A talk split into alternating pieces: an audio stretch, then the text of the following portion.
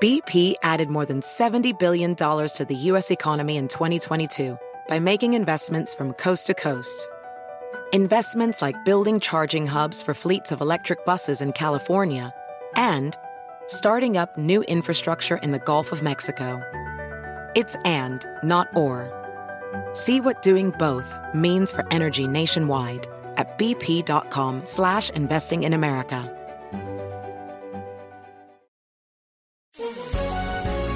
Bienvenidos, estas son las noticias del día en NTN 24.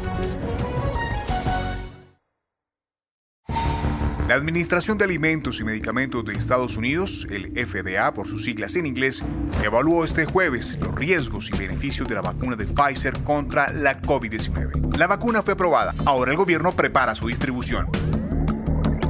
En Estados Unidos, la Comisión Federal de Comercio y 48 de los 50 estados del país acusaron en las últimas horas a la red social Facebook de mantener un monopolio y de abuso de poder para ahogar a la competencia.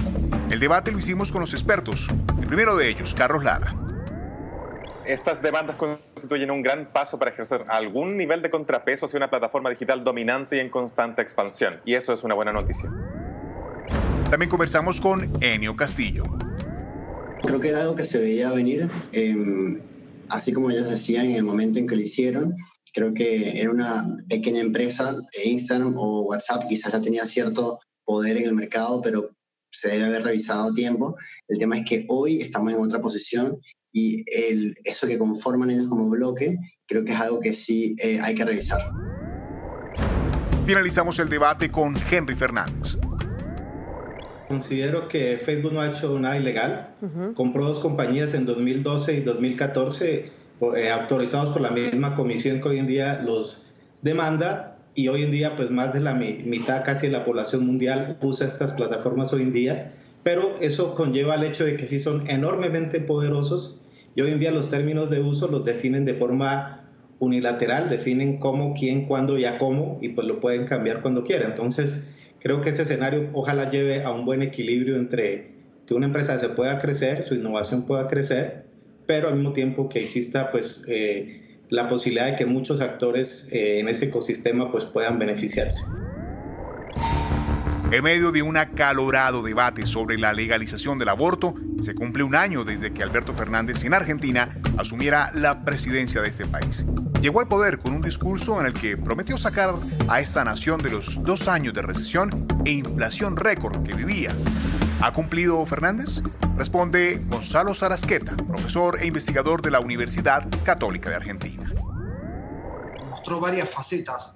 En este año tuvimos un primer presidente con un tapiz más socialdemócrata que hablaba de inclusión, pero respetando las reglas de la República. Después tuvimos un presidente más con un corte estadista, trabajando codo a codo con el principal referente de la oposición, con el alcalde de la Ciudad de Buenos Aires, Horacio Rodríguez Larreta, y la tercera faceta fue más de un corte populista, imitando y reclamando bastantes de las políticas públicas de Cristina Fernández, avanzando en expropiaciones, con intentos de reformas judiciales para bloquear ciertas causas de corrupción y creo que llegamos en los últimos dos meses a un presidente que empezó a tomar cierta distancia de la ex eh, presidenta y la actual vicepresidenta y que todavía está buscando al año, al cumplirse un año de su gestión, una narrativa que lo identifique.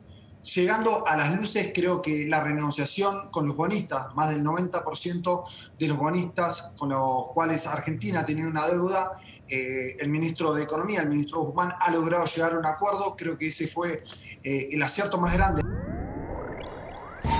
La Organización de Estados Americanos aprobó una resolución que deja de manifiesto el no reconocimiento del resultado de las elecciones parlamentarias del pasado 6 de diciembre en Venezuela y que fueron impulsadas por el régimen de Nicolás Maduro. Tras una sesión impulsada por Estados Unidos, Brasil y Colombia, los miembros determinaron que en el país sudamericano se consolidó una dictadura. Hablamos con Gustavo Tarrebriceño, representante permanente del gobierno interino de Juan Guaidó ante este organismo.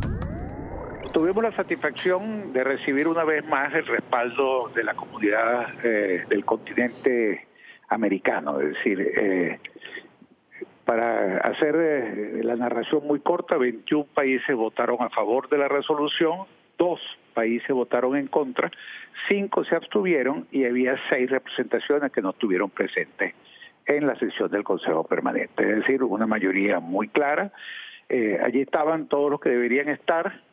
Hay voces porque obviamente no pudimos contar con ellas ni tenemos interés en contar con ellas, como la voz de Nicaragua y sí causa extrañeza que un país que es una democracia, como es el caso de México, haya votado en contra y que la Argentina se haya abstenido.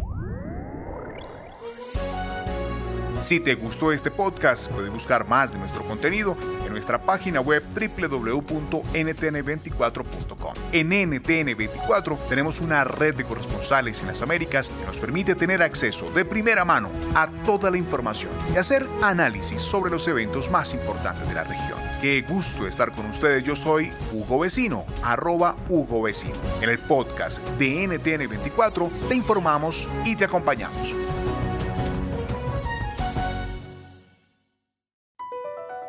BP added more than $70 billion to the U.S. economy in 2022. Investments like acquiring America's largest biogas producer, Archaea Energy, and starting up new infrastructure in the Gulf of Mexico. It's and, not or. See what doing both means for energy nationwide at bp.com slash investing in America. I'm Chris Hahn, the Aggressive Progressive. Check out a new episode of the Aggressive Progressive podcast every Tuesday.